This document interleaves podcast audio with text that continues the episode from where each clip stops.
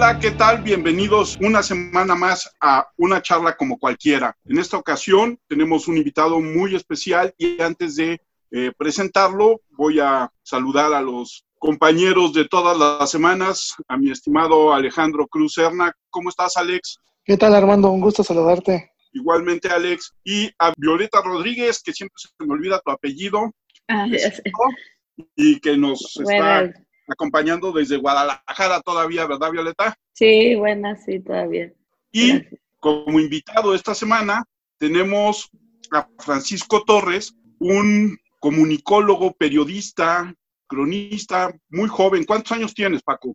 Este, pues, eh, primero que nada, gracias, este, Armando, Alejandro, eh, Violeta, dichosa Violeta que andas en Tierra Santa ya en Guadalajara. Este, 36, te, agradezco lo de joven Armando, 36 años. este. Sí, estás, estás muy chavo.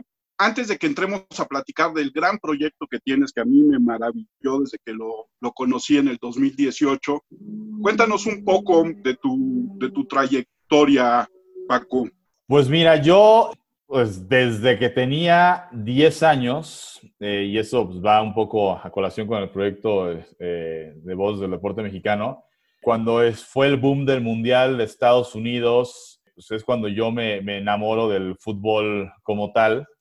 Eh, empecé a ver los partidos de la selección mexicana y el primer, la primera voz de un cronista deportivo que se me grabó en la mente fue la de Enrique Bermúdez de la Serna con el zambombazo, tirititito, tú y a mí, ya tenla. Eh, entonces, este, me encantaba esa voz por el lado de Televisa. Por el lado de TV Azteca no era tanto un narrador, eh, pero sí comentarista que pues opinaba, eh, estaba pues en los partidos de la selección mexicana, opinaba, narraba eh, y también tenía una voz eh, muy, muy cautivadora que era la de José Ramón Fernández. Entonces yo a los 10 años a mi papá le pregunto, ¿qué tienes que estudiar para dedicarte a hacer lo que hacen estos señores? Y entonces me dicen, Ciencias de la Comunicación se llama la carrera. Entonces yo desde los 10 años, yo ya decía que quería estudiar Ciencias de la Comunicación para ser como el perro Bermúdez, como José Ramón Fernández. Total, me mantuve así, paso el examen de, admisión para la Universidad Iberoamericana en la carrera de comunicación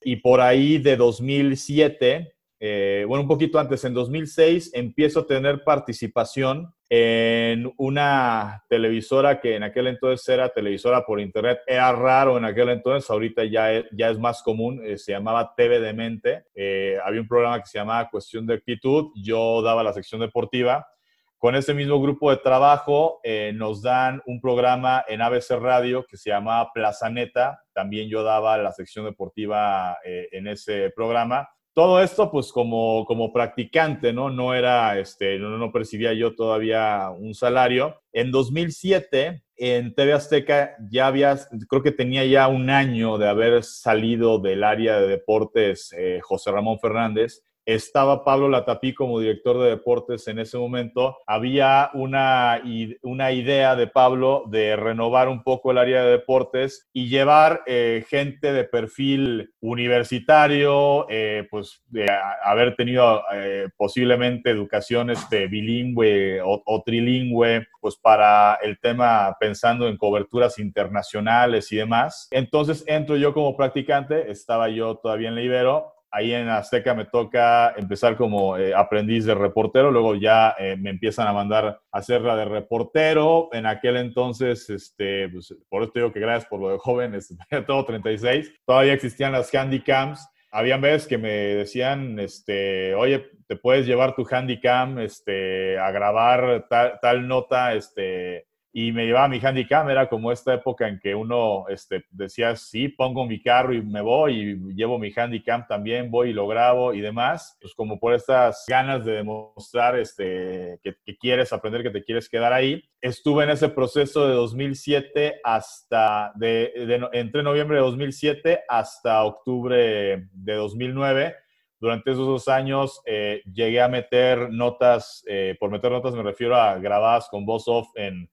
protagonistas en Café Deporte, que era un programa de deportes en Canal 40, en Hechos AM, también me, acuerdo alguna, vez de haber escuchado este, que me hayan dicho, va, tu nota en, este, en la sección de deportes.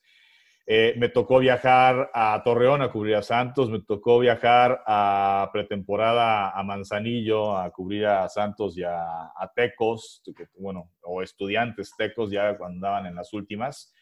A Las Vegas a cubrir box, una función de Omar Chávez, uno de los hijos de Julio César Chávez. A Puerto Rico, eh, Hugo Cáceres contra Iván Calderón.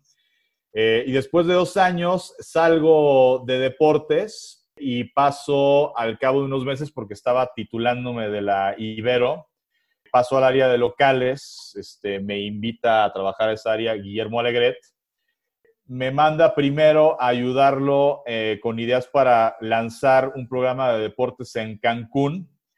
Ese proceso duró aproximadamente un mes y luego me manda a Pachuca como asistente de producción general porque querían lanzar una barra no solamente de programa de deportes, sino noticiero, eh, programa de espectáculos.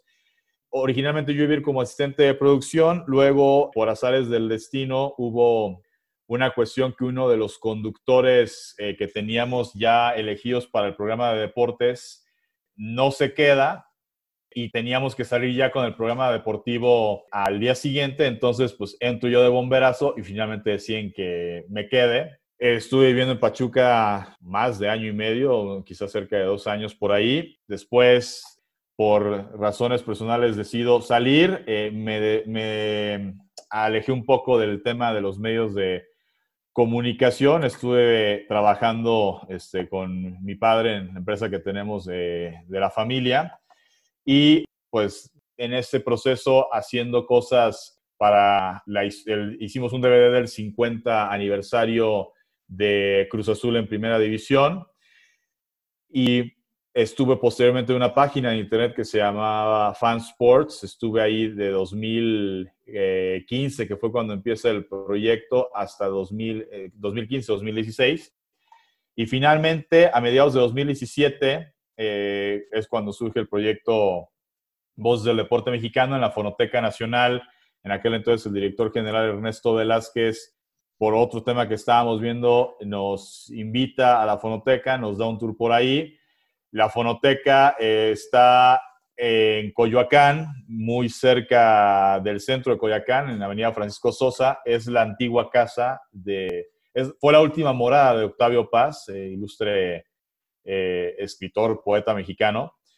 Y estando ahí nos dan un tour, tenía, tiene una exposición que se llama Joyas de la Fonoteca, donde tienen extractos de discursos de Lázaro Cárdenas, de Porfirio Díaz, de, Jackie Kennedy, música huichol, es decir, un acervo de audios muy, muy impresionante y al final me, eh, me pregunta él qué me había parecido toda la fonoteca. Yo le dije, está maravilloso lo que tienes. Le dije, te falta solamente algo esencial, parte de la cultura popular del mexicano y que es, dije, no tienes nada de crónica deportiva. Él, eh, más o menos en simultáneo había recibido una donación de eh, el hijo, eh, por, acá eh, por acá en el libro debo, tener el nombre del personaje este, de uno de los cronistas ilustres de la radio en México en los años 50, ahorita, ahorita me acuerdo. Alonso Sordo Noriega era este, el nombre del cronista este, eh, su, hijo hizo una donación a, la Fonoteca Nacional y así es como se juntan las, dos ideas para que surgiera esto. Entonces, pues le gusta el proyecto y finalmente, pues decide, dice, ármate una propuesta. Finalmente, pues se arma la propuesta. En un principio, esto, la idea era hacerle a la fonoteca un acervo de cronistas deportivos, ¿no? Donde escucháramos la voz de El Mago Septién, de Sonia Alarcón, de Ángel Fernández. Y finalmente estuvo evolucionando por varias ideas maravillosas de la gente que estuvo eh, participando en hacer un eh, libro después en hacer un documental y finalmente después hacer una gala de premiación. Y pues tenemos ya Estamos por nuestra tercera edición, obviamente en tiempos de COVID, con la esperanza de que se pueda llevar a cabo el evento en noviembre eh, de este año, que hasta ahorita todavía no se nos ha notificado que no se pueda realizar el evento. Entonces, esperando que, pues, o de aquí a noviembre se aplane la curva o que ya haya este, vacuna y se esté distribuyendo. Oye, Paco, y en, el, en ese sentido, ¿te afectó el cambio de sexenio en el proyecto? No, afortunadamente, en el primer año hubo dos instituciones eh, que nos apoyaron, ¿no? La Fonoteca Nacional, eh, obviamente la Secretaría de Cultura, la Fonoteca Nacional, para quien no lo sepa, depende de la Secretaría de Cultura, y el Sistema Público de Radiodifusión del Estado Mexicano, el SPR. Para la edición de 2019, en el, eh, con el cambio de sexenio, en la Fonoteca Nacional, Ernesto Velázquez sale de la Fonoteca él se mantiene como parte de Voces del Deporte Mexicano. Él es presidente del Consejo Consultivo que se instala a partir de la edición de 2019. Y en su lugar queda Pavel Granados, el maestro Pavel Granados, quien él era parte de la estructura de la Fonoteca Nacional cuando surge Voces del Deporte Mexicano. Entonces, al ser el parte ya de la estructura de la Fonoteca y conocer el proyecto, no tuvo él ningún eh, problema, conocía perfectamente de qué se trataba, sabía que pues eh, el principal espíritu y objetivo de Voces del Deporte Mexicano era pues enaltecer y reconocer a la crónica deportiva como parte de la cultura popular de los mexicanos, ¿no? Entonces él siguió apoyando el proyecto en el caso del SPR, eh, ahí eh, era Armando Carrillo Labat, el hermano de, Pablo Carrillo, cronista deportivo que trabaja en imagen actualmente, hijo de la actriz Keta Labat. Eh, sale él, eh, entra Genaro Villamil. Ya en el caso de Genaro Villamil, eh, bueno, pues ahí hubo otros proyectos este, que fueron prioridad para el SPR. Ya no siguió, pero bueno, afortunadamente por el éxito que tuvimos el primer año, televisoras de carácter público como por ejemplo Canal 22 y también privadas como TUDN, como Marca Claro, Marca Claro y Claro Sports, el mismo Azteca, Imagen Televisión, pues vaya, nos apoyaron. Fox Sports y ESPN también, incluso con el tema de las facilidades para hacer entrevistas a su talento, de facilitar el tema de imágenes para la postproducción de, los documentales que hemos estado haciendo. Entonces no hubo, eh, finalmente, para contestar eh, expresamente tu pregunta, el sexenio no nos afectó. Eh, digo, uno de los aliados que tuvimos el primer año ya no continuó, pero eh, pues en buenos términos con ellos y obviamente mucho mejores términos con la Fonoteca y con la Secretaría de Cultura que siguen eh, eh, a bordo de esto, ¿no? ¿Cómo es coordinar esta labor titánica? Porque es obviamente buscar a los personajes que vas a reconocer, muchos de ellos ya están muertos, hacer una selección iconográfica de fotografías, hacer una selección de audios, dónde encuentras los audios y luego además las entrevistas. O sea, es una labor que te lleva todo el año trabajando, ¿no? Sí, sí, trabajamos todo el año. Digo, finalmente la gala de premiación es una noche, pero pues esa noche la trabajamos, este pues digo, no, no quiero exagerar eh, con la clásica de los 365 días del año. La verdad es que yo, este, sí, como director de este proyecto, a mí sí me gusta, eh, pues que los fines de semana al equipo de trabajo, sobre todo cuando faltan todavía varios meses, pues el fin de semana es fin de semana y descansemos y refresquémonos y el lunes volvemos al tema del trabajo. Obviamente ya conforme se va acercando la gala, pues sí, ya a veces los fines de semana también se empiezan a, perder como en, todo, como en todo proyecto, como en todo trabajo importante. Fíjate que con los fallecidos eh, sí ha sido un reto importante eh, porque pues muchas veces es eh, a través de las familias, ¿no? El primer año quizá no fue tan complicado porque pues conseguimos a, la hija de, Sonia Alarcón, a la hija del mago Septién, a un nieto de Fernando Marcos, y ellos pues nos pasaban, sobre todo el tema de fotos por ahí, muchísimo material de, de, estas personalidades, ¿no? Luego con el tema de los audios, ahí es donde sí eh, el reto es mayúsculo, porque no, eh, eh, en la fonoteca afortunadamente hay material de varios de ellos. El problema es que la fonoteca lo que tiene de muchos de ellos es, por ejemplo, a Fernando Marcos eh, siendo entrevistado para algún programa, entonces hablando Fernando Marcos de la vida, de la cultura de México, pero no lo tenemos narrando y diciendo este, en cuatro palabras la conclusión de un partido, este, Borja no falles en la narración de aquel gol de, Enrique Borja eh, contra Francia en Inglaterra 66. Entonces ahí es donde el apoyo de, Televisa, de TUDN, este, pues se volvió fundamental, pero incluso con el apoyo de Televisa, eh, con el caso de estos personajes, hay una historia eh, que a lo mejor este, muchos no saben. En el sismo del 85, uno de los edificios de, Televisa se cayó. Incluso hubo gente que lamentablemente pierde la vida ahí, otros que quedaron atrapados varios días, que son de los sobrevivientes del, del 85. Se perdió mucho material ahí. Por ejemplo, el año pasado en 2019 se reconoce a Eduardo Orbañanos, a don Eduardo Orbañanos, tío de, Raúl Orbañanos, de Alejandro Orbañanos, que está actualmente en Claro Sports, y no hubo, o sea, mucho del material de él, porque, lo, que se pierde principalmente era el archivo de la época del radio, ¿no? Entonces, sí, de repente eh, se vuelve un reto mayúsculo, porque en Internet no encuentras tanto de ellos. Digo, si reconoces a, un Cristian eh, Martinoli, un Luis García, bueno, Azteca tiene una, o sea, nada más con YouTube podrías este, salir del paso, ¿no? Pero con ellos sí el tema de los audios se vuelve muy, muy complicado y por eso pues el agradecimiento, digo, en ese caso a tu DN porque es quien donde trabajaban esos personajes y, nos ha apoyado en lo que ha podido. En el caso, por ejemplo, del material de un José Ramón Fernández, él actualmente trabaja en ESPN, pero pues gran parte de su trayectoria y de momentos icónicos de la televisión mexicana los vivió en Televisión Azteca, incluso cuando era Imevisión.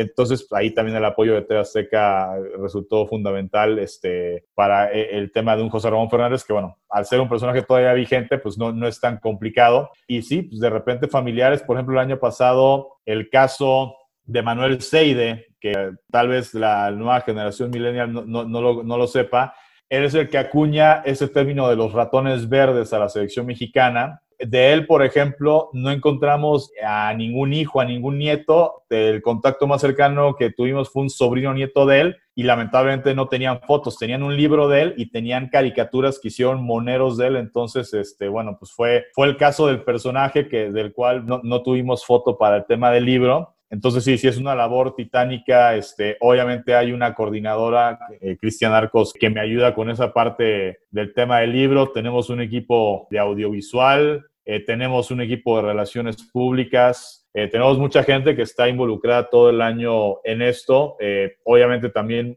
muchos hacemos otras cosas aparte de, de voces del deporte mexicano, pero pues sí, este, no, hay, no hay semana en la que por lo menos dos o tres días estemos haciendo algo que no tenga que ver con avanzar en, en, el proyecto del año en turno. ¿Cuál de todos estos cronistas es el que más te impresionó, te llamó la atención? Don Fernando Von Rossum en 2018. Bueno, digo, son varios, eh, pero bueno, el primer año Don Fernando Von Rossum, él, la verdad es que a mí hablar de crónica en fútbol americano antes de Voces del Deporte Mexicano, antes de tener que ir a entrevistar a Don Fernando Von Rossum, pues la verdad yo este, sí quiero ser muy sincero, yo me decías crónica de fútbol americano en México, se me venía a la mente Pepe Espinosa, Toño de Valdés, Enrique Burak, Enrique Garay, o sea, entre Azteca, Televisa, digamos, las dos cadenas principales. Fernando Monrosum sí había escuchado el nombre, pero la verdad no, no ubicaba ni siquiera su voz. Además, en ese primer año fuimos sumando gente al equipo de trabajo eh, conforme fue avanzando el proyecto, pero pues en un principio sí fue algunos contactos que tenía yo de, mi paso por, por Azteca o por diferentes medios de comunicación, irlos buscando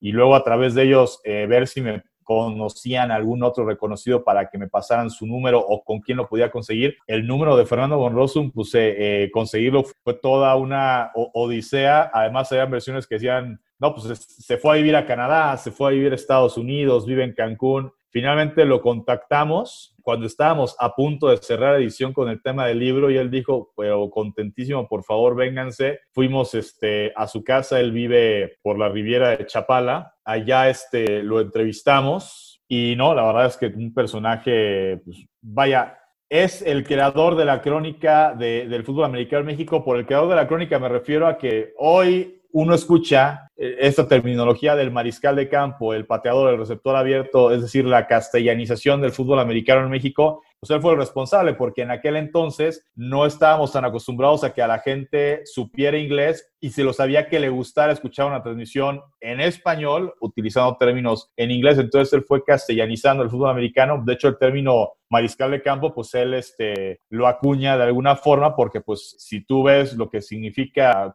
quarterback en, en, español, pues sería como el cuarto atrás, ¿no? Eh, lo del tema del término mariscal de campo, pues lo acuña él, ¿no? Entonces, eh, un gran personaje.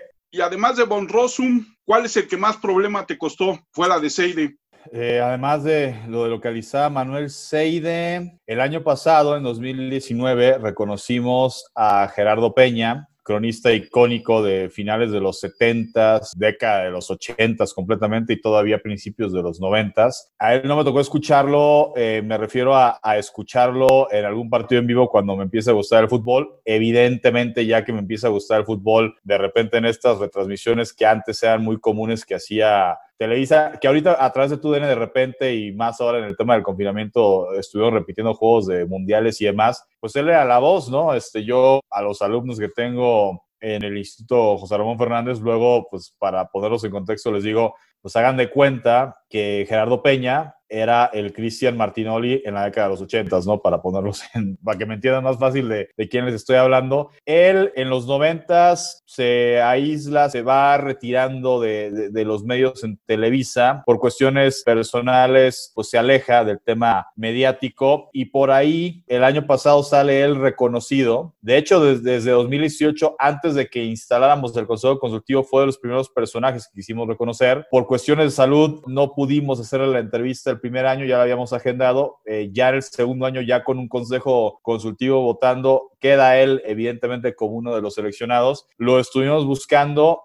y finalmente cuando pensábamos que íbamos a tener que, pues a lo mejor decirle al consejo, oigan, eh, pues no hemos tenido suerte de encontrar algún familiar de, de, Gerardo Peña y plantearles el que su reconocimiento a lo mejor pues pasarlo para 2020, esperando tener más tiempo para investigar y dar con él, pues finalmente pudimos contactar a uno de, de sus hermanos, quien a su vez nos puso en contacto con Laura Peña, su hija, y bueno, por un tema, eh, insisto, de salud de, de Gerardo que no le permitió darnos a la entrevista fue su hija quien habló de él, de, su trayectoria, además de que muchos de los reconocidos del año pasado, Ciro Procuna, Miguel Gurbitz, por citar algunos, nos hablaron precisamente del trabajo de Gerardo Peña. Entonces, este, digo, fue un personaje que, que me costó trabajo eh, localizarlo. De hecho, en el estricto sentido, a él no lo localicé, sí localicé a su familia y sí le pudimos hacer su reconocimiento el año pasado. Obviamente, esperando este año, pues, seguramente no es el, el, más propicio para ello, que tal vez para 2021 en la fonoteca hacerle una sesión escucha. Para quien no sepa, una sesión escucha que ya hicimos dos, una al Mago Septién, otra a Don Emilio Fernando Alonso. El personaje va, eh, bueno, en caso de que esté vivo, si no va algún familiar suyo a la fonoteca y ahí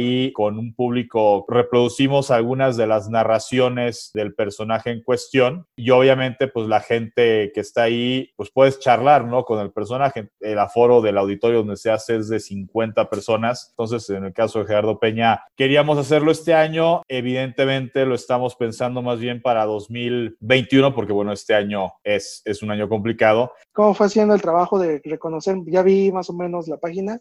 Reconocieron varias voces del béisbol que mucha gente no las ubica, salvo el Mago Septiembre, porque él estaba en Televisa, otras grandes voces como el Rápido Esquivel, infinidad de voces que de verdad marcaron una pauta en la crónica del béisbol. Ya mencionaste del fútbol y del fútbol americano, y ellos son los próceres del béisbol, sin duda. Sí, pues en el caso del Mago Septién, además el primer año, una de las preguntas que les hacíamos a los que estábamos reconociendo evidentemente e, en vida, les preguntábamos quién te inspiró, a quién admirabas, qué narración te gustaba de niño y incluso a los que acabaron siendo narradores de fútbol o, o lucha libre, por supuesto que la figura del mago Septién luego, luego salía, si no en primer lugar, era el top 3 de sus eh, cronistas que me inspiraron a dedicarme a esto, ¿no? Digo, la cuestión del mago era eh, la creatividad. Muchos piensan que lo de Mago Septién es porque alguna vez un partido, eh, hay dos versiones, que fue a, a, Nueva York a un partido que estaba patrocinado y que resulta que se suspende por lluvia, pero como había patrocinado, él se inventó un juego de nueve entradas, esa es una versión. Otra es que aquí en México, que esa nos la dio Carlos Calderón, historiador del, deporte, hay un partido al que por ahí alguna di diferencia que tenían los directivos de un equipo que ya no existe, que se llamaba Azules de Veracruz, irónicamente se llamaba Azules de Veracruz y jugaban en la Ciudad de México,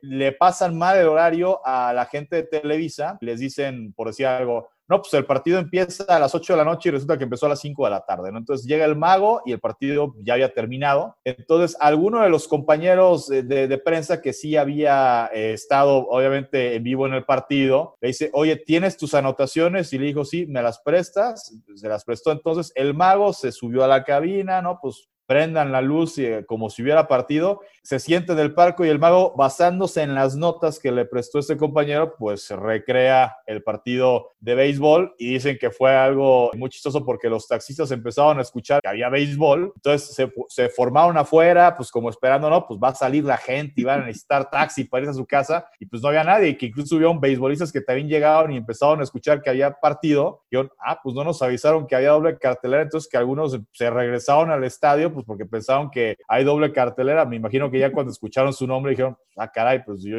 yo ya no estoy ahí como que acabo de pegar home run, ¿no? Esa es la, la, otra versión, ¿no? Eh, y, dicen que por eso le decían mago. Lo de mago, literalmente él era mago, él estudió eh, para ser mago, él sabía algunos trucos Olga nos platica que pues de, de, niña pues era el clásico de que a ver qué tienes atrás de la oreja y pues sacaba una moneda, además. Entonces, lo de mago, literalmente él estudió para ser mago, pero después por toda esta creatividad y esta capacidad de inventarse algo que no existió o volverlo a narrar después de que ya pasó, es que mago porque, pues, qué bárbaro, ¿no? Te hiciste magia, te inventaste algo, ¿no? En el caso de Eduardo Orbañanos, también él fue un cronista muy, muy icónico de esta época romántica del béisbol en México. Hoy el deporte popular, pues es el fútbol, ¿no? Aunque estamos en un sexenio donde al, presidente actual le gusta mucho más el béisbol eh, que el fútbol. Me queda claro que si por él fuera, ah, Obviamente hay muchas prioridades en este país y más ahorita que vivimos en una época de pandemia, pero pues si por él fuera, le daría el impulso al béisbol. Incluso creo que él ya lo ha dicho alguna vez. A él le encantaría que la Liga Mexicana y la Liga del Pacífico se pusieran de acuerdo, se fusionaran hicieran una Superliga Mexicana de béisbol, ¿no?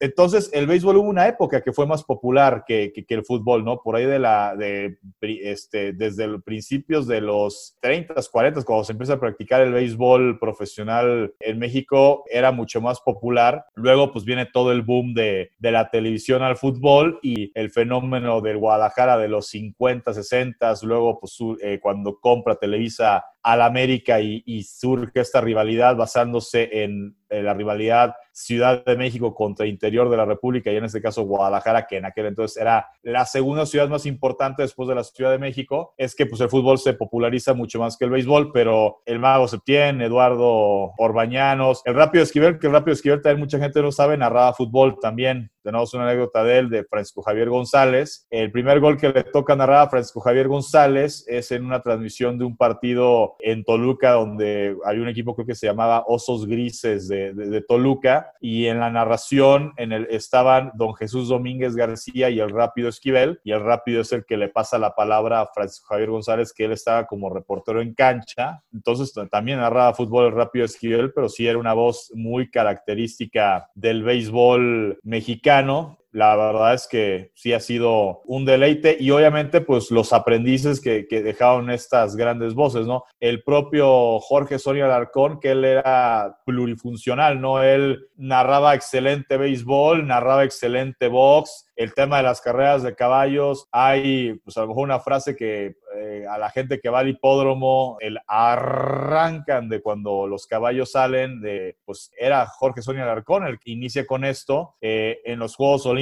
cuando le tocaba narrar atletismo, también utilizaba el arrancan cuando salían los corredores. Y pues dejaron escuela, ¿no? Hoy en, en, TUDN, bueno, pues finalmente los, los principales alumnos que tienen los famosos tres amigos, ¿no? Toño Valés, Enrique Burak, Pepe Segarra, que también en el fútbol americano, así como en béisbol son alumnos del Mago Septién y de Sonia Larcón, pues en el fútbol americano fueron alumnos de don Fernando Von Rossum, ¿no? Entonces, por eso esta dualidad que tienen que narran fútbol americano y narran el béisbol. Y algunos de ellos, sobre todo el caso de Toño Valdés, me queda claro que él podría narrar o participar en una transmisión de fútbol porque sabe, él prefiere mantenerse en lo que más le apasiona, que es el tema del béisbol y del fútbol americano. Oye, Paco, y hablando de popularidad, también en el libro rescatas a los grandes cronistas taurinos, bueno, en los, dos libros, a los grandes cronistas taurinos de este país, que también en un momento dado los toros fueron mucho más populares que el fútbol, y entonces estaba Pepe Alameda, y estaba Paco Malgesto, y todos los domingos religiosamente la gente los escuchaba por radio, ¿no? Sí, que en el caso de Paco Malgesto, la anécdota que sabemos de él, de cómo es que se da su llegada a ser eh, cronista taurino, él era vendedor, ¿no? Él se dedicaba a, tema de ventas y un día, de algún modo, lo invitan a una corrida de toros por el tema de, de que decían, oiga, es que usted tiene bonita voz. Entonces va, narra y así más o menos fue como se queda. Eso lo escuché, me acuerdo, eh, en la fonoteca cuando estábamos haciendo toda la investigación y escuchando audios, narraciones, buscando narraciones de ellos. Así es como se da su llegada. Y además Paco Malgesto, las corridas de toros eran cada domingo. Tenía eh, programa este, donde entrevistaba a toros, pero también tenía programa de concursos, ¿no? de variedades y Pepe Alameda fue el otro gran eh, cronista taurino de esa época. Fueron contemporáneos. Pepe Alameda, él venía de, de, España, si no me equivoco, fue de los españoles que llegan a México huyendo de la época del franquismo. Pepe Alameda era un artista, me refiero a que le gustaba la pintura, le gustaba la poesía, le gustaba escribir. Eh, tenía evidentemente, cuando eh, todos estos ingredientes se juntan, pues facilidad de palabra. Entonces, pues para el tema de la crónica taurina, pues era también escuchar sus narraciones que por ahí se encuentra algo en internet y también lo que, con lo que nos apoya tu DN, pues sí, sí era un deleite. Cosa chistosa, ¿no? En esa época, investigando e, esa época de la tauromaquia, ¿no? De la crónica taurina en México, uno pensaría, como estos dos sean los principales exponentes de la crónica taurina, pues eran compañeros, no eran amigos incondicionales y resulta que no, resulta que, que había, no sé si por ese tema a veces de, de, de los egos de uno y otro, no se caían muy bien, se respetaban, pero no se caían muy muy bien. Entonces, ahí, por ahí alguna vez me parece fue Guillermo Leal el que me contó esta anécdota eh, cuando lo entrevistamos para que nos hablara de, Pepe Alameda. Si de repente la Plaza México quería contratarlos para una corrida de aniversario a Paco Malgesto y a Pepe Alameda, era como que a los dos tener que dorarles la píldora de sí, no, te voy a pagar más que a él. O sea, Malgesto decirle, sí, no, a ti te voy a pagar más que a Alameda y Alameda, no, no, claro que te voy a pagar más. Al final me imagino que les pagaban lo mismo, pero sí, era especial contactar a esos dos personajes. Eh, según las anécdotas que me han contado, y que bueno, pues finalmente ellos fueron los maestros de la crónica taurina, que después de ahí, pues quizá el, cronista más importante que surgió después de ellos para la Plaza México por lo menos, y que lo tenemos todavía vigente, aunque le gusta y habla y opina de otros deportes, pues es el caso de Heriberto, el joven Murrieta, este, actualmente con ESPN, pero que tiene esta dualidad de que las corridas de toros, la producción de algún modo eh, sigue siendo de Televisa, ¿no? De Univisión. Entonces, él puede estar para las crónicas taurinas con Televisa, ya para el tema de los programas de opinión en los que está, pues está en ESPN, pero bueno, eso te habla de que es una voz reconocida porque lo siguen contratando para las corridas en la Plaza México. Y, o sea, aquí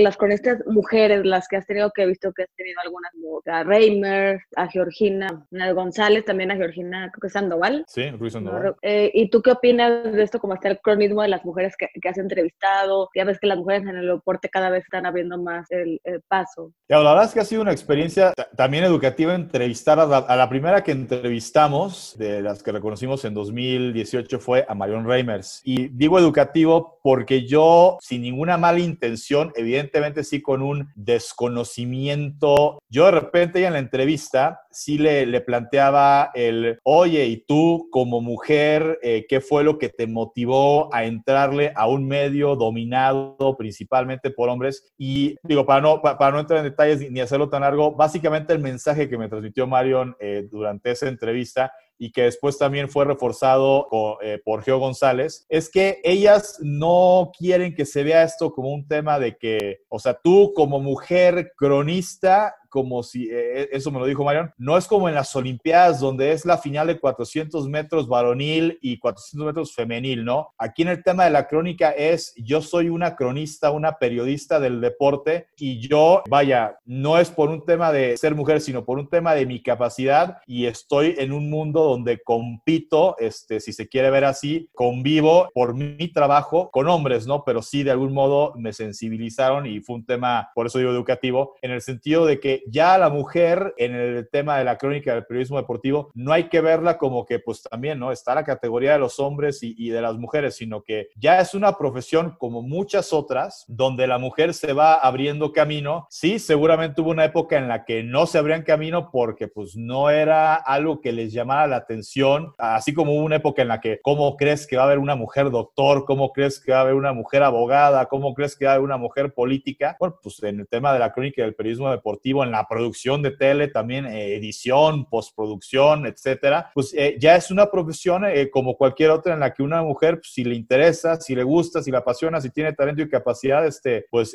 bienvenidas y van entrando y se lo van ganando este, por su trabajo, ¿no? Entonces fue educativo por ese lado. También, obviamente, ha sido un reto en el proyecto porque el primer año se eligió todo como un comité organizador. A partir del segundo año que se instala un consejo consultivo, por supuesto que hay mujeres nominadas, por supuesto que se ha votado y no ha habido año en que no haya una mujer reconocida en voces del deporte mexicano, pero pues sí, es desde luego mucho más la cantidad de hombres que son reconocidos en voces del deporte mexicano, pero también es algo que, que, que entiende Geo González. Vaya, no es reconocer por reconocer, está claro que por la historia de la crónica y el periodismo deportivo en México va a haber más eh, hombres que mujeres reconocidos si nos basamos a estas generaciones que vienen de los 50 para acá. Quizá es a partir de los 90 donde yo creo que empieza a ser más constante ya la presencia de mujeres que han logrado de algún modo perpetuarse dentro de la crónica deportiva. Entonces, eh, seguramente en unos 10 eh, o 15 años, ya al momento de ver la selección, los reconocimientos de votos del deporte mexicano, va a estar más balanceado el tema de reconocer hombres y mujeres, pero pues también eh, ellas mismas, eh, me refiero a Mario Najeo, a, a, Goga Ruiz Sandoval, lo entienden. Son pocas las que han logrado destacar en su, en su trinchera porque es reciente, es joven la incursión de la mujer en la crónica deportiva, pero aquí, digamos, la lección que queda es no me entrevistes como de, oye, tú como mujer, no, tú como voz del deporte, tú como periodista, tú como cronista deportiva, ¿por qué te gusta esto? ¿Por qué te quisiste dedicar a esto? Y ya dejar de lado definitivamente ese tabú de, uy, es que te metiste a un medio que es de puros hombres. O sea, ya es, repito, como, eh, como el derecho, como la medicina, eh, como la política, ya es una profesión donde ya no es una cuestión de género y es eh, la educación y es la visión que tenemos que tener todos. Es una cuestión de capacidad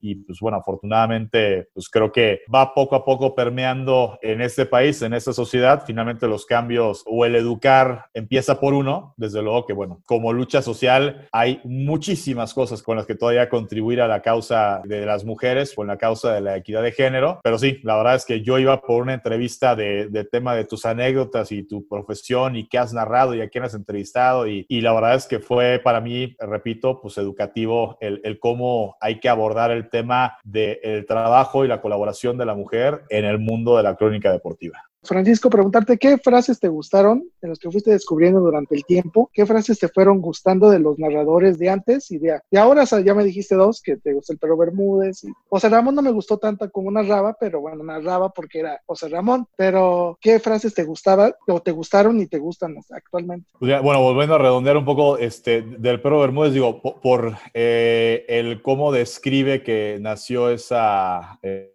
esa frase, el tema del, de, del tirititito y el zambombazo, ¿no?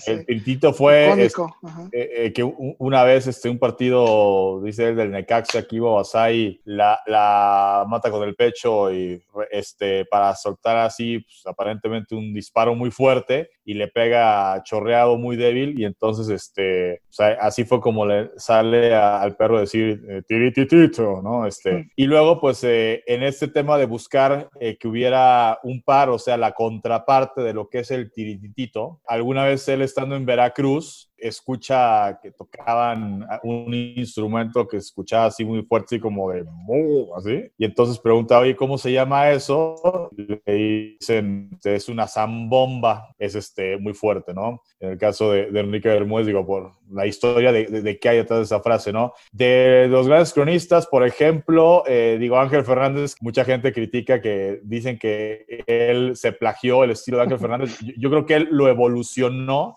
Él reconoce que admira a Ángel Fernández y hay cosas de Ángel Fernández que él le, puso su sello, ¿no? Ángel Fernández para iniciar una transmisión a todos los que quieren y a todos los que aman el fútbol. Enrique Bermúdez es lo de señores y señores, aficionados que viven la intensidad del fútbol. Ángel Fernández, que nace con este tema de ponerle apodos a los futbolistas, pero de Ángel Fernández era, y eso lo decía Francisco Javier González eh, cuando lo entrevistamos, que seguramente le encantaban los libros de caballería porque los apodos que ponían apodos como, como de guerra, ¿no? O de superhéroes. Eso, Superman Marín, este, por pues, los vuelos de Miguel Marín, el, guardameta, probablemente el mejor guardameta en la historia del Cruz Azul. Eh, Calimán Guzmán, por esta historieta de un superhéroe. Eh, a, Enrique Borja, por ejemplo, le decía el Cirano de Bergerac por la nariz de, Enrique Borja. Cuando se armaba el tema de, de, una bronca, lo de la cámara húngara, creo que fue de Ángel Fernández y eso lo, lo sigue utilizando Enrique Bermúdez, pero por ejemplo, decía Ángel Fernández, SOS, mujeres y niños primero, o sea, como de pues, abandonen el, el barco porque se está poniendo feo esto. ¿Qué otras grandes frases de don Emilio Fernando Alonso? Este, clásico, ¿no? Estamos arrancando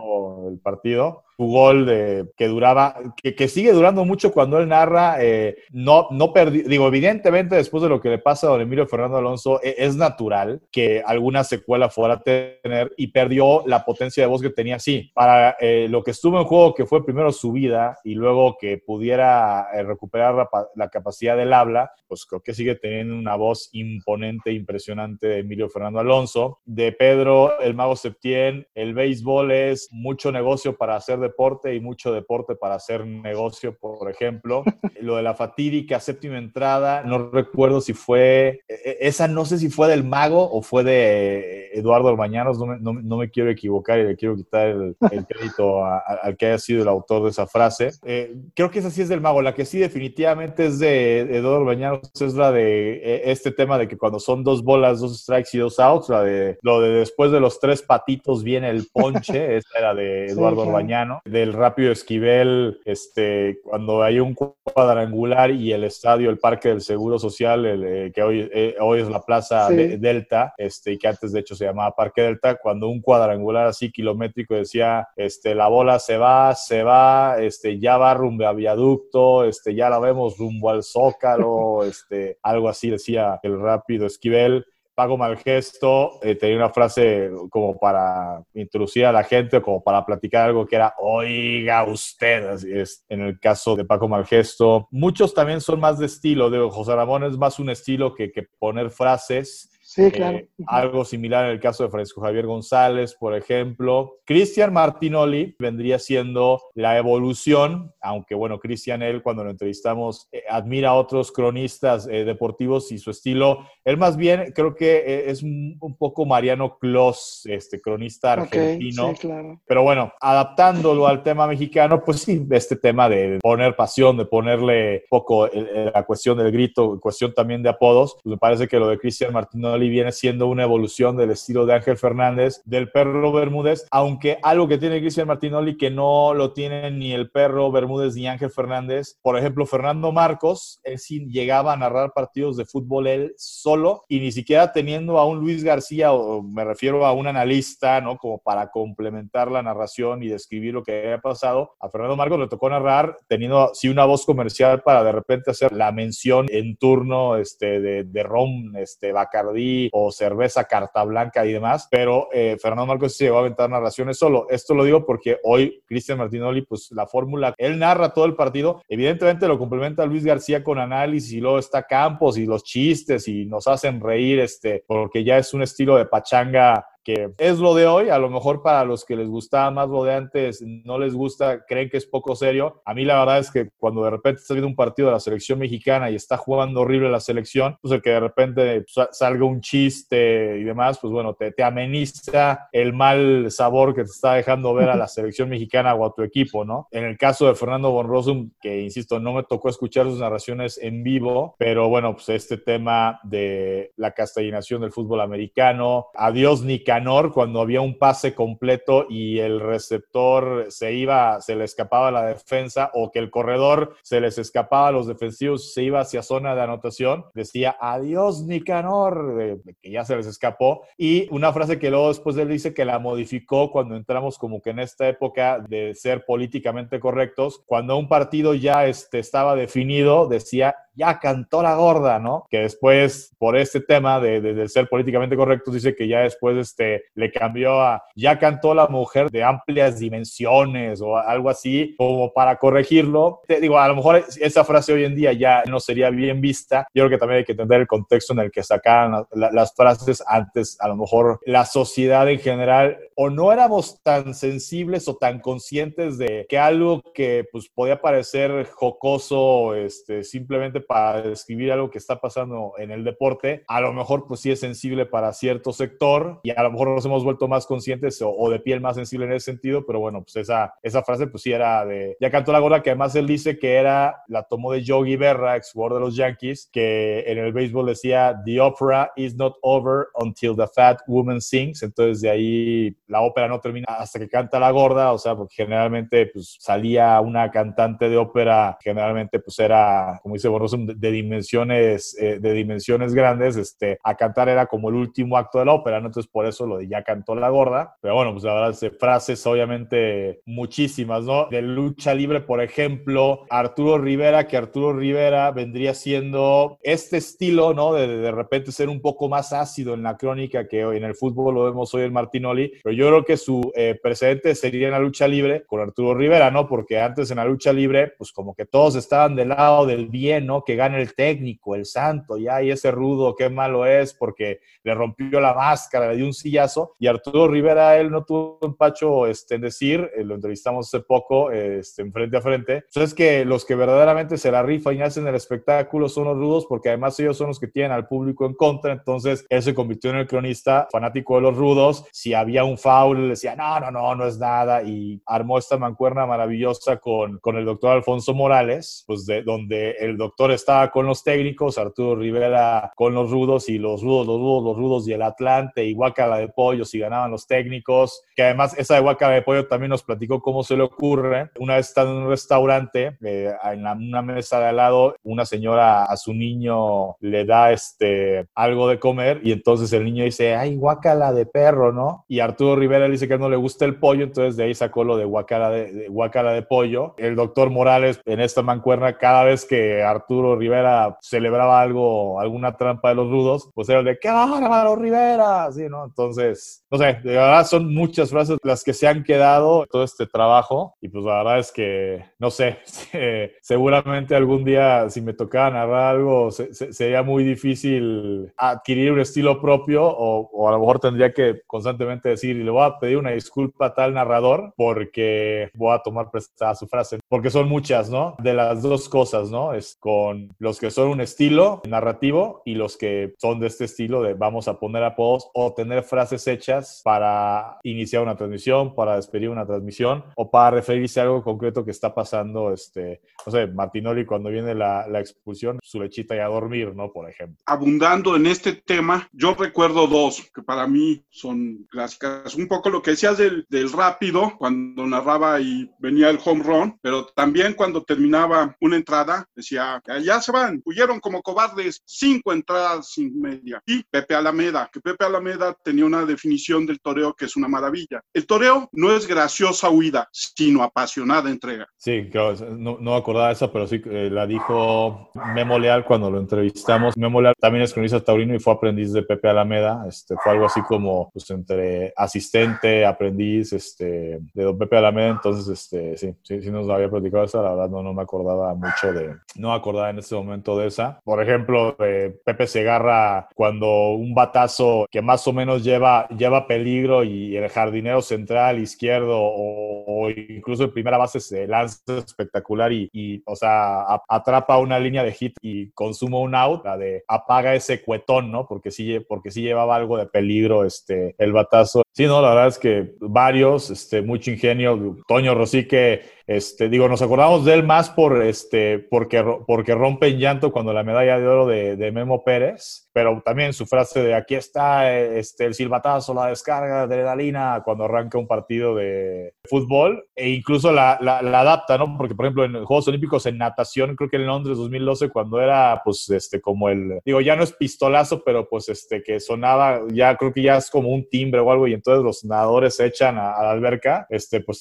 también, este, no sé si silbatazo o el, creo que, o el disparo, y dice, aquí está el disparo, la descarga de adrenalina, pues cuando arranca una competencia de natación de atletismo. La verdad es que es un ingenio que muchos de ellos tienen este, para el tema de, apodos o de frases. Sobre todo te hace ver, es, es, es, muy chistoso porque digo, yo ya pertenezco a la generación donde pues estudiamos comunicación para dedicarse o quererse dedicar a eso, ¿no? Pero lo impresionante de ellos es que, no sé, Francisco Javier González estudió contabilidad, eh, Fernando Bonrosum estudió medicina, me parece, o, o, es ingeniero químico, o sea... Creo que es ingeniero químico. Sí, ingeniero químico. O sea, estudiaron cosas que no tenían nada que ver con este, lo que se terminan dedicando después. Y también les tocó ser parte de una generación en que para ser cronista, pues había todo un examen, este, que, que, no es que yo, porque pues si de por sí de repente en este país, este, darle un pretexto a la burocracia para este, que paga el permiso y el examen, y si lo pasas, y si no, pues entonces otra... Eh, o sea, está bien, o sea, que de repente se eligieran esas cosas, pero sí hoy, de repente, pues muchos a lo mejor hemos tenido la oportunidad de agarrar un micrófono en el estricto sentido de la palabra, sin haber acreditado de alguna forma que tenemos la capacidad este, o la credencial para pues, poder hablar frente a un micrófono, ¿no? Entonces, esto no pues para decir que vuelvan a hacer las cosas como antes, pero sí te concientiza que hay que estar bien preparado de lo que vas a hablar a la hora de, de, hablar y pues también sentirte de algún modo afortunado de que pues ahora en una transmisión si estás en un palco, pues si tienes tu lap o tu tablet o un celular, pues ahí rápido te puedes poner a checar de no, pues a ver este jugador, de dónde, jugaba antes, ay, metió tantos goles y, y, seleccionado sub-20, así, y ya puedes sacar todos sus datos. E, e, estos personajes, el Mago Septién nos lo enseñó Olga, este, el Che Ventura, o sea, tienen libros con apuntes, con estadísticas, y eso era lo que se llevaban este, a su transmisión, ¿no? Sus libros, este, sus diarios con apuntes de tal cuate y sobre todo los de béisbol, las estadísticas, digo, a lo mejor no les entiende ahorita, pero, pero bueno, sí, sí, sí, era una preparación muy, muy diferente la que tenían antes, ¿no? Pues que era más o menos de eso que estaba comentando, de cuál, es la diferencia de los que eran los narradores de antes a, los de hoy, la diferencia que, que tienen. Una diferencia, por ejemplo, pues a, muchos de ellos les tocó el tema de, del radio y luego pasar a tele, y de lo que luego dicen ellos de los cronistas de ahora, es que muchos de los cronistas de ahora narran en tele, pero como si fuera radio, este, en el sentido de que, pues sí, cuando estábamos en la época del radio, pues uno tenía que decir batazo que se va al fondo del jardín central o si es fútbol, cambio de juego al costado de la derecha este, y por el centro viene cerrando eh, tal. Era lógico tener que ser descriptivo porque como tú lo escuchabas por radio, pues ellos eran tus ojos, ¿no? Ellos te decían y tú te lo imaginabas. Ahorita, este, pues en la tele, pues no tiene caso que te digan este, que Neymar va cerrando por el costado derecho si tú vas viendo en la transmisión, pues que efectivamente Neymar este, va cerrando por el costado derecho, ¿no? Entonces, este, que ya el tema de, narrar en tele, pues, no, o sea, no tienes que ser descriptivo con las cosas que la gente está viendo, ¿no? Este, escuchando a los narradores de ahora, Martinoli, por ejemplo, aguados que se viene el chorizo pau, así, pero ya sin entrar, cierra por izquierda, por derecha, o, ya más bien a lo mejor de repente meterle esta pasión como pásasela tal, pásasela tal, así, porque pues este, la gente está viendo lo que tú estás viendo y más bien es, es, otro tipo de creatividad la que hay que meterle al tema de, de, la narración, porque antes tenían como que esta escuela del radio y también esta escuela este, periodística, que no es que cualquiera, este, cualquier cronista sea un periodista como tal, yo creo que el periodista es el que tiene como que este sexo sentido ahí en, en la José Ramón, este, no sé si les tocó a ustedes de, profesor, este, pues, compañero mío, pero él sí tiene como que todo este instinto de reportero, de periodista, Álvaro Cruz, porque pues, él tiene como que este sexto sentido de que cualquiera que sea periodista de yo creo que la nota va a ir por tal lado y sabes a quién buscar y cómo buscarlo para que te cuente, para ir atando cabos, para tener este, eh, la versión de aquí, también la versión de acá, este, y a lo mejor yo, por ejemplo, este, sí es importante saber esos conceptos este, para trabajar en un medio de comunicación y para saber qué le vas a pedir al que se dedica a que si es tu reportero, tu periodista, digamos. Pero a mí me gusta más el tema como de entrevistar gente. Y si en esa entrevista, sin querer queriendo, te cuentan algo que nunca le habían contado a alguien, pues qué padre. Y si no, tampoco es como que yo esté buscando de, híjole, cuéntame la de ocho columnas, ¿no? A lo mejor habemos unos que simplemente por ser buenos conversadores, los hacemos sentirse en confianza y ah, por cierto, te voy a contar que tal, ¿no? Este, no, nunca este, se lo habían contado a nadie, ¿no? Antes había una preparación, les hacía un examen profesional, ahorita ya no es necesario eso. Tampoco es que sea ciencia nuclear, ¿no? Si te preparas, si, si te capacitas, este, o si te apasiona de lo que vas a hablar, pues creo que lo puedes hacer bien. Pero sí, simplemente creo que el, es como que de la generación de antes, el mensaje para la de ahora es como de siéntanse afortunados de que uno, ya no es tanto trámite, tanto requisito poder ser un cronista, y dos, este, ustedes ahora no tienen que empaparse y encerrarse en una biblioteca, una hemeroteca, a leer libros y libros y periódicos y periódicos. Ahora el Internet se lo resuelve. Quizá lo que, el, error que muchos este, hemos cometido es que a veces te quedas con una fuente y dentro del mismo Internet hay dos o tres fuentes que te dicen que la fecha de nacimiento de este no fue tal, sino hay otra fecha de nacimiento. Entonces, si una fuente dice una cosa, otra fuente dice otra cosa, tienes que buscar una tercera fuente para ver a cuál, o sea, para como terminar de consolidar dar la información este, y pues no decía algo errado a la hora de una, de una transmisión de un partido o de un programa. Y cada año se te va haciendo más difícil el encontrar eh, personajes para el proyecto o no. No, pues en realidad, eh, más bien este, aquí lo, lo, lo, oportuno fue que después de la primera edición, yo les dije que sería bueno para el segundo año hacer un consejo con eh, varios de los que reconociéramos en, el primer año y obviamente buscando que fueran los de mayor trayectoria. Y pues que fuera un poco como lo que hacen en, entiendo en Pachuca con el Salón de la Fama, o sea que ese consejo este, vota por los candidatos que ponemos e incluso ellos mismos pueden decir oye, te falta, hay que agregar a la lista fulano, sutano, mengano. Entonces, este, personajes siempre, o sea, personajes hay. El tema más bien es que los más mediáticos o los que más conocemos, pues sí, la gran mayoría se fueron en el, primer año, pues fueron, creo que fueron 37 reconocidos entre, en ese momento nada eran tres categorías que era voces de ayer, voces de hoy, voces de siempre.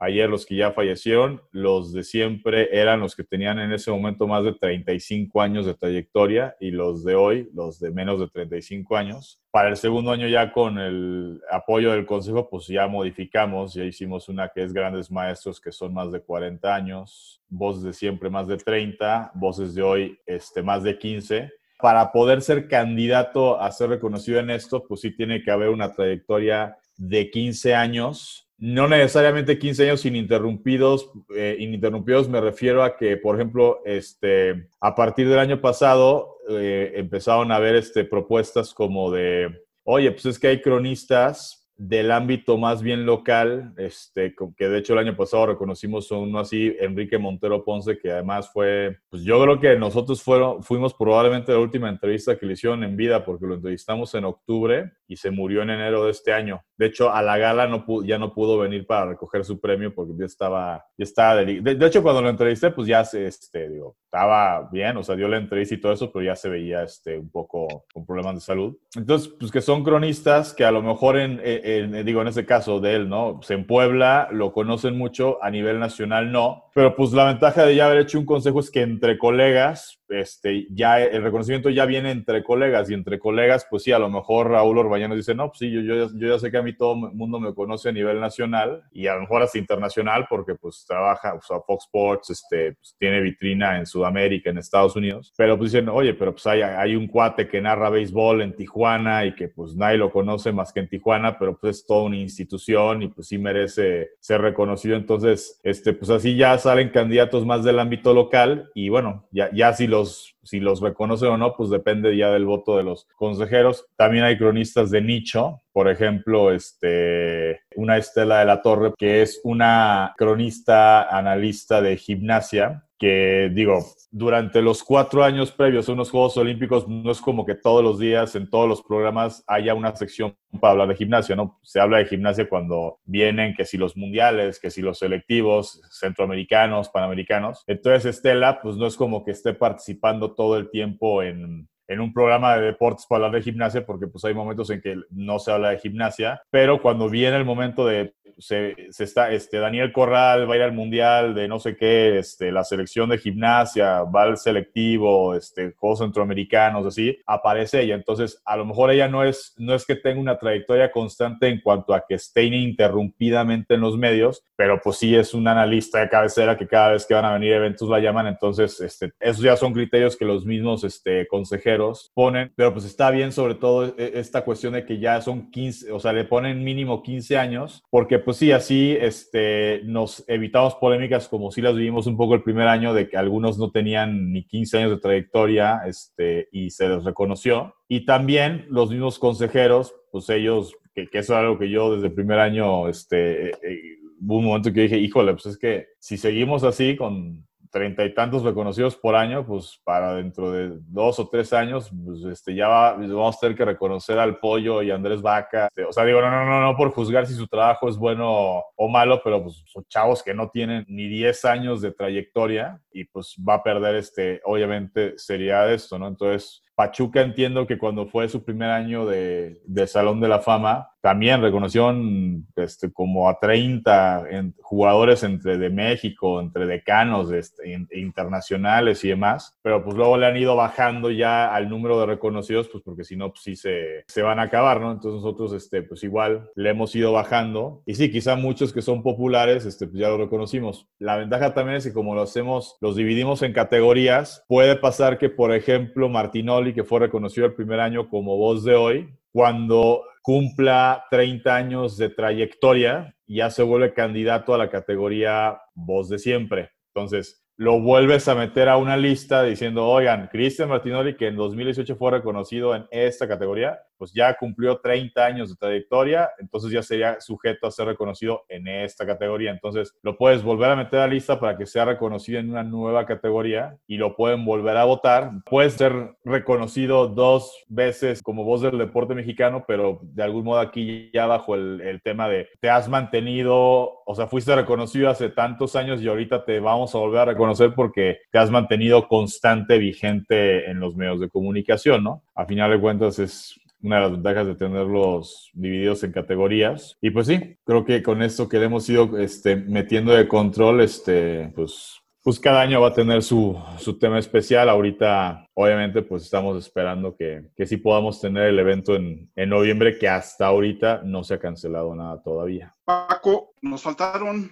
20 mil horas de platicar. Estás lleno de anécdotas. Tienes un proyecto que es un legado para todos los mexicanos, para todos los amantes del deporte, para todos los amantes del periodismo, para todos aquellos que quieren conocer la historia de los medios en México y de la gente que hizo los medios en México, sobre todo deportivos. Un proyecto bellísimo que llevas cada año a una gala con una premiación, con un salón de la fama, pero que además imprimes unos libros que son una belleza, que son un deleite, se leen con fascinación. Tienes una página donde compartes mucho de esto. Yo quisiera, antes de terminar, comprometerte a una charla una vez que haya pasado la tercera gala, que esperemos se dé, que no se tenga que posponer. Pero por esas fechas, que nos vuelvas a acompañar y platiquemos en específico del volumen del 2020. ¿Qué te parece?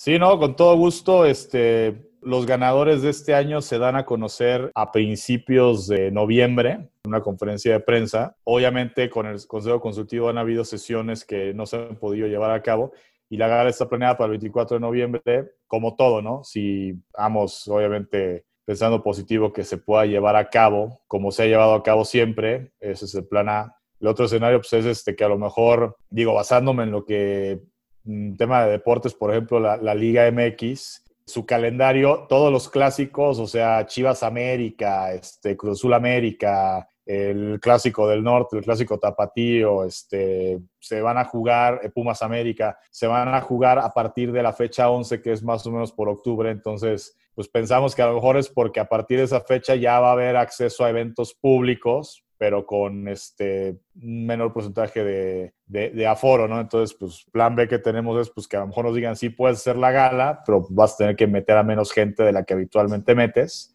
Y bueno, y si no, el, plan C este, sí sería posponerla porque pues sí, hacerlo como algo virtual. Digo, además que creo que pierde como la solemnidad este, del evento. Hombre, pues si finalmente, si los Juegos Olímpicos se pasaron, se cambiaron de año, este, yo creo que no se puede reprogramar y, y se reprograma. Y sí, si en noviembre está todo esto, con todo gusto. Yo creo que en noviembre a lo mejor, si no se puede hacer la gala como tal, a lo mejor lo que sí se hace, aunque sea a través de un comunicado de prensa o de una conferencia de prensa este, virtual, así como estamos ahorita, a lo mejor sí se dan a conocer a los ganadores, Entonces, si ya se dan a conocer a los ganadores, así todavía no vaya a haber evento por, pues, por Doña Covidia, con todo gusto, ¿no? tus redes sociales y las del proyecto para que la gente te siga, vea. Mira, en Facebook este, es Voces del Deporte Mexicano, así tal cual. De hecho, pues invitar a la gente que todos los miércoles, generalmente a las 6 de la tarde, tenemos este, algo que se llama Frente a Frente, eh, que surgió, eh, o sea, nació en esta pandemia eh, son entrevistas con las voces que ya hemos ido reconociendo en, años anteriores. Este, el Facebook como tal es Voces del Deporte Mexicano. Es todos los miércoles a las 6 de la tarde esto del frente a frente. Lo hacemos este, por Zoom y transmitimos por Facebook Live. En Twitter es arroba voces y en Instagram igual con este tema de que pues para buscarnos, este, pues búscanos como voces del deporte mexicano, pero el Twitter como tal es voces del deporte MX. El, el, Instagram, perdón, ese es este, como viene el, el arroba voces del deporte MX. Todavía no hemos abierto este TikTok. Este, la verdad es que tampoco, no sé, se nos tendría que ocurrir como qué, qué, tipo de dinámica hacer para justificar abrir un TikTok, ¿no? Este, no, estamos cerrados a eso, pero también este, estamos haciendo interacciones en redes sociales, pero bueno, no, no queremos forzar este, una nueva red social como es TikTok si no tenemos claro como para qué la vamos a usar. Entonces, estas son las tres principales, este, Facebook, Twitter, Instagram y se me olvidaba, en YouTube estamos como, en el canal estamos como así tal cual, Voces del Deporte Mexicano en, en YouTube. Violeta, tus redes. Bueno, mis redes estoy en Twitter como Boleigo, en Instagram como Boleigo. Alex. Mi Twitter es arroba 512-Alex. Yo soy Armando Enríquez. A mí me pueden seguir en arroba cernícalo ese es mi Twitter. Y el Twitter del podcast es arroba charla cualquier uno. Yo quiero agradecer a todos aquellos que nos oyen todas las semanas, que nos están siguiendo en el país, en Aguascalientes,